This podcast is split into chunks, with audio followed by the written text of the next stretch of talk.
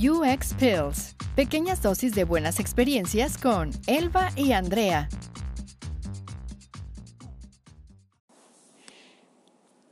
Hola chicos, bienvenidos a un nuevo episodio de UX Pills. En este caso lo que hemos hecho es tener una versión micro llamada micropil porque es mucho más corta y la idea de esto es que podamos seguir dando a conocer nuestras experiencias en la distancia y hablo en la distancia porque Andrea no está conmigo, yo estoy aquí atrapada en Colombia, eh, estoy atrapada desde el 13 de marzo y gracias a la vida y a la suerte, a Dios, eh, estoy en un Airbnb, estoy bien, estoy tranquila, estoy siguiendo las normas, las reglas de la cuarentena para que esto pueda transcurrir de la forma más rápida posible y todas las personas o bueno, todas las personas que están conmigo, que es mi mamá y mi hermano, estemos bien. Entonces, la idea de hacer esta micropil es poder hablar de temas que son importantes para la hora y que creo que muchas personas eh, están sintiéndose un poco abrumadas. ¿Abrumadas en qué sentido? Básicamente el tema o la punta angular de esto es el trabajo en remoto. Y cuando hablamos de trabajo en remoto creo que hay muchas personas que les duele la cabeza literalmente solamente de pensar sobre trabajar en remoto, quizás porque no saben cómo abordarlo, no se sienten cómodos y no entienden de repente cómo pueden gestionarse mejor para poder llegar a los resultados que necesitan. Entonces, para esto vengo yo con mi experiencia. Eh, he tenido la suerte de trabajar casi el 70 u 80% de las veces en remoto, así que me conozco esto bastante bien y podría decir que la columna vertebral de todo esto es la creación de hábitos, la sobrecomunicación y la inteligencia emocional. Entonces, cuando hablo de hábitos, lo que quiero decir es cómo nosotros como personas podemos crear una rutina de trabajo que funcione, que se adapte a lo que nosotros queremos conseguir, queremos resolver, pero sin que todo esto se vuelva una locura. Entonces, si nosotros antes de, de, todo tenemos una rutina para ir a un trabajo en físico, nos paramos temprano, nos bañamos, nos vestimos, comemos, etcétera, y vamos y destinamos un tiempo para ir a, a un sitio, a una oficina, lo mismo debería ocurrir estando en casa. Es decir, nos paramos temprano, bueno, el temprano que ustedes quieran considerar, nos arreglamos, comemos y nos sentamos en nuestra oficina, en nuestro escritorio, en nuestro espacio dedicado a trabajar para poder sentarnos a hacer las cosas que tenemos que hacer. Pero ahora se viene otro problema. ¿Cuáles son las cosas que tenemos que hacer? Si bien nosotros tenemos tareas fijas o tareas que definimos en equipo con otras personas, es muy importante que podamos hacer una lista de tareas. Es decir, si yo tengo 10, 20, 30 cosas por hacer, lo importante sería es que yo sea una persona realista con el tiempo y realista con mis capacidades, con todo el contexto en el que yo esté viviendo y pueda decir, bueno, el día de hoy voy a resolver dos o tres tareas. Y esas dos o tres tareas deben ser las más prioritarias de mi lista de tareas. Es decir, que si he resuelto cuatro tareas, quiere decir que he sido una persona muy productiva. He llegado a mi meta y he hecho más de lo que había esperado. Entonces, la idea de esto es que, por lo mismo que decía, seamos realistas y no sobreprometamos cosas que no podemos hacer o a las que no vamos a llegar. Porque ahí creo que un issue que muchas personas tienen, yo tenía hasta que aprendí a las malas, es que somos optimistas con el tiempo. Entonces hay cosas que podemos ver que pueden parecer fáciles, pero que realmente requieren mucho tiempo en los detalles. Entonces, en esos detalles podemos perdernos un montón de tiempo. Entonces, lo importante de todo esto es que podamos ser realistas con el tiempo y podamos precisamente sentarnos a ejecutar esas cosas que hemos planificado durante el día. Ahora lo que sigue es la sobreinformación, o mejor dicho, no sería sobreinformación. creo que sería sobre comunicación. Cuando hablo sobre comunicación, si bien trabajamos con equipos a distancia y todo el cuento, es muy importante mantener siempre a las personas con las que trabajamos informadas de lo que ocurre. ¿Por qué? O sea, el chiste no es decir le tengo que contar mi vida a la gente, porque no es así. El chiste es que si, por ejemplo, tú tienes una necesidad, necesitas salir, hacer una cosa y eso te va a demorar 40 minutos, dos horas, tres horas o simplemente toda la tarde, las personas que están trabajando contigo a la distancia lo puedan conocer, de ese modo se crea un círculo de confianza entre el equipo porque todos están sincronizados y todos están al tanto y, aparte de eso pues se genera empatía porque las personas pueden ponerse en tus zapatos. Ten en cuenta que no, no vas a ser la única persona con necesidades de hacer cosas, así que eso es muy importante. O sea, he conocido personas que simplemente desaparecen y no dicen nada, entonces es por eso que muchas veces se cae el trabajo en remoto, precisamente porque las personas no se saben comunicar de forma adecuada. Y esto es súper importante. Realmente el tema de la comunicación es tan importante que si no lo haces, eh, se te puede caer todo de verdad. O sea, puedes ser súper bueno en tu trabajo, en tu chamba, puedes ser un gran diseñador, un gran desarrollador, lo que tú quieras, pero si no te sabes comunicar, si no sabes decir lo que te está ocurriendo, o sea, no es solamente pedir permisos para salir, sino también poder indicar que no entiendes lo que estás haciendo, que tienes un problema, etcétera, etcétera, no vas a poder avanzar en tu carrera profesional. Entonces, el tema de la comunicación es súper, súper importante. Eh, hablaba después del tema de la inteligencia emocional. ¿A qué me refiero con esto?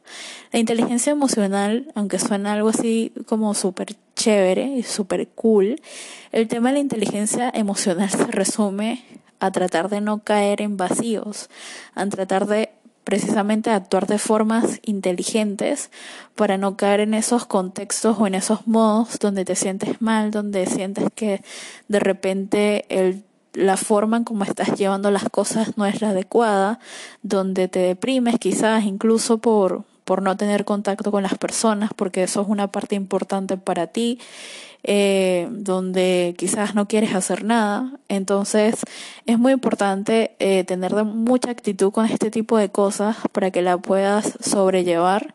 No quiere decir que todo el tiempo te vas a sentir súper bien y vas a ser Willy Wonka eh, que vas a estar feliz todo el día porque no es así, somos humanos. Entonces la idea es que tengas la capacidad de poder saltar estos obstáculos y puedas seguir, ¿no? O sea, la idea es siempre avanzar y no quedarse esperando. Entonces hay que tener ciertas capacidades de solución para poder precisamente afrontar nuevos retos y nuevas cosas.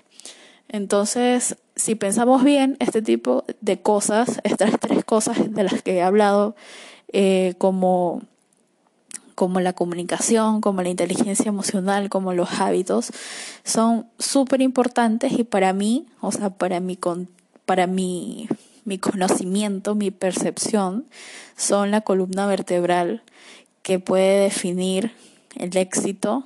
Bueno, el éxito suena muy comprometedor, pero que puede, que puede definir eh, un buen trabajo en remoto. Y muy aparte de eso también es este cómo te puedes apoyar en la tecnología para que esto pueda ser exitoso, para que pueda funcionar. Entonces hay un tema también con las reuniones, de que precisamente hay reuniones a las que te invitan, que no eres una persona que sea esencial, es decir, puedes ir a la reunión, pero precisamente no, o sea, puede que ni siquiera necesites participar porque la reunión no tiene que ver contigo. Entonces, también es poner un poco las cartas sobre la mesa y poder definir reuniones que sean esenciales, con personas esenciales y con objetivos claros, con tiempos bien medidos según la el tema o la necesidad, para que las reuniones puedan ser productivas. Por lo menos yo soy súper alérgica a las reuniones porque siempre me agendan para cosas en las que yo no necesito participar directamente. Entonces, cuando yo tengo una carga laboral muy grande, esto me afecta un montón porque me están quitando parte de mi tiempo, el tiempo que yo tenía destinado para resolver ciertas cosas. Entonces, eso por ahí el tema de las reuniones. Eh, ¿Qué otra cosa importante? A ver, déjenme pensar. Esto es en vivo y directo. No estoy, no estoy leyendo nada, muchachos. Eh, también hay otro, otro issue que es súper importante, que tiene que ver mucho con los hábitos, y es cómo nosotros podemos tener un equilibrio en nuestras vidas. Por lo menos yo no lo hago porque soy una floja, pero por lo menos Andrea sí lo hace. Y es que tenemos que tener un equilibrio entre nuestro lado profesional y nuestro lado de salud. Y en ese sentido, me refiero a que si nosotros trabajamos ocho horas diarias, la idea es que podamos disponer de 45 minutos para poder tener una actividad física o poder tener una actividad que vaya mucho más allá de lo que nosotros hacemos diariamente a nivel de trabajo. Y eso es fácil de, de poder aprovechar, sobre todo porque si nosotros destinábamos 45, una hora, incluso hasta dos horas para poder llegar a un lugar es decir, a una oficina, ese tiempo lo pudiésemos implementar para poder hacer algo que vaya mucho más allá. Y no solamente es algo de ejercicio, puede ser un tema de salud mental, o sea, como de repente podemos ir a hacer yoga, de repente leer un libro, hacer un curso, algo que nos aporte valor, no solamente al trabajo, sino a nuestra vida diaria. Entonces, poder lograr tener ese equilibrio es súper importante para que precisamente este estilo de vida que está resurgiendo con mucho auge eh, tenga, tenga sentido, ¿no? Y sea de bastante valor para, para nosotros, para ti. Y este, bueno, yo creo que eso sería como consejos a nivel de, de trabajo que aplican para cualquier ámbito, la verdad, no solamente para UX. Sin embargo, hay cosas muy específicas para UX que les quiero, les iba a decir que les quería mostrar, pero no. Em, tengan en cuenta que todo esto lo estoy grabando en vivo y directo, así que sean pacientes, por favor. Hay un tema con, con los testeos. Muchas personas dicen que tienen problemas con esto, precisamente por el tema de que no puedes ir, visitar usuarios, hablar con la gente. Sin embargo, yo les voy a recomendar algunas herramientas, no todas, de hecho tengo una lista por acá para apoyarme un poco, pero podría recomendarles si quieren hacer encuestas, pues, pueden usar Typeform, eh, que es para hacer pues encuestas eh, creo que esta plataforma la conocen bastante. Hay otra que se llama Lookback, que sirve para grabar usuarios. Eh, user Testing, que es un poco similar a Maze, donde puedes poner retos y cosas para, para poder precisamente hacer estas pruebas de las pruebas de, diseño que tienes. Eh, ¿Qué otra? Bueno, está la más clásica, Google Hangouts, que yo pues la usaría más que todo para el tema de entrevistas, UX Recorder que graba las acciones y reacciones de tu usuario utilizando la cámara del teléfono. Recuerda que siempre cuando vas a grabar a una persona tienes que tener el consentimiento de, de las personas. Es súper importante. Hay otra que se llama Try My UI, que sería trymyui.com, que sirve precisamente para, para este tipo de cosas, ¿no? Para probar interfaces. Entonces, Igualmente creo que he comentado esto un poco de atrás para adelante, porque esto debería ser el último paso para finalmente, bueno, ni siquiera sería el último paso, sería un paso intermedio para poder salir de las hipótesis y poder aterrizar mejor las soluciones. Pero también tenemos herramientas de diseño como Figma y Adobe XD que proponen un tema de colaboración, de co-creación, que es súper chévere, súper importante, precisamente para poder llegar a esas soluciones que nos van a llegar a, o que nos van a ayudar a conseguir resultados. Y si es por decisión, pues yo aconsejaría más que todo Figma por ser una, una herramienta de real time, realmente súper chévere. Yo que he estado trabajando a la distancia porque no he parado, a pesar de que estoy en Colombia, pues sigo chambeando. Eh, para mí ha sido súper útil porque de hecho combino Figma con otras herramientas, ya que no estoy presente, pues tengo comunicaciones con mi Pro Owner, entonces lo que hacemos es una llamada por, por Teams de Microsoft, todo el mundo voy a Teams, yo también, eh, o utilizamos Hangouts o utilizamos llamadas de WhatsApp, entonces mientras hablamos por llamada, vamos viendo el archivo, vamos viendo el archivo en Figma y vamos discutiendo, eh, bueno, debatiendo realmente de, de cosas que, que, se tengan que mejorar o, o aportes que sean chéveres para todos estos procesos que son bastante iterativos.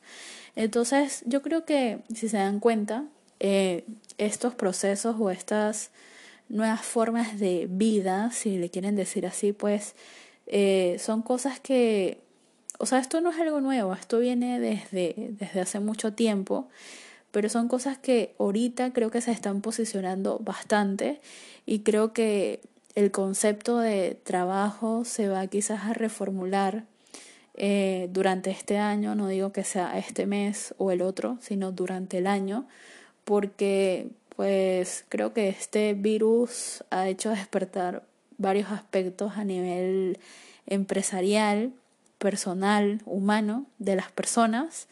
Entonces, eh, creo que estas nuevas formas de, de vida, de trabajar, eh, van a, en definitiva, cambiar la forma en cómo se hacían las cosas.